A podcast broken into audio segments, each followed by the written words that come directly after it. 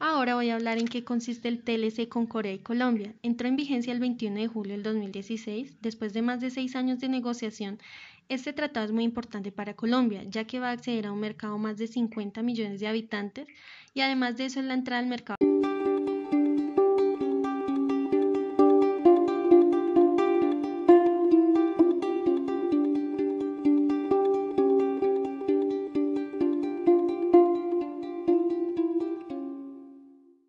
Asiático. Cabe resaltar que Corea del Sur cuenta con uno de los poderes adquisitivos más grandes del mundo y es el octavo país importador a nivel mundial.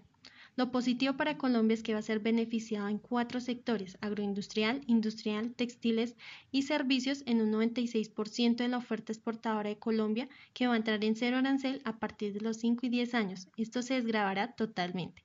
Otra ventaja es el acuerdo mayor con los productos como el café, flores, cacao y las frutas. Son algunos productos que entran a oportunidad del mercado coreano.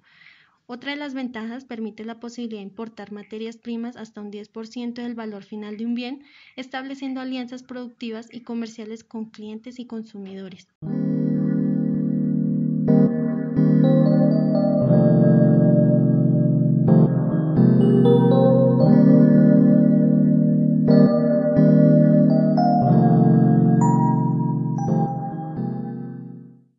Pero también conlleva sus desventajas.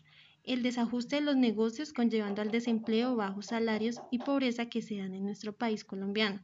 El avance de la tecnología que tiene Corea dejando atrás la innovación de las empresas colombianas a competir en el mercado. La eliminación de barreras comerciales internacionales con riesgo a una competencia de sostener algunos mercados que no están en el mismo nivel de la industria nacional.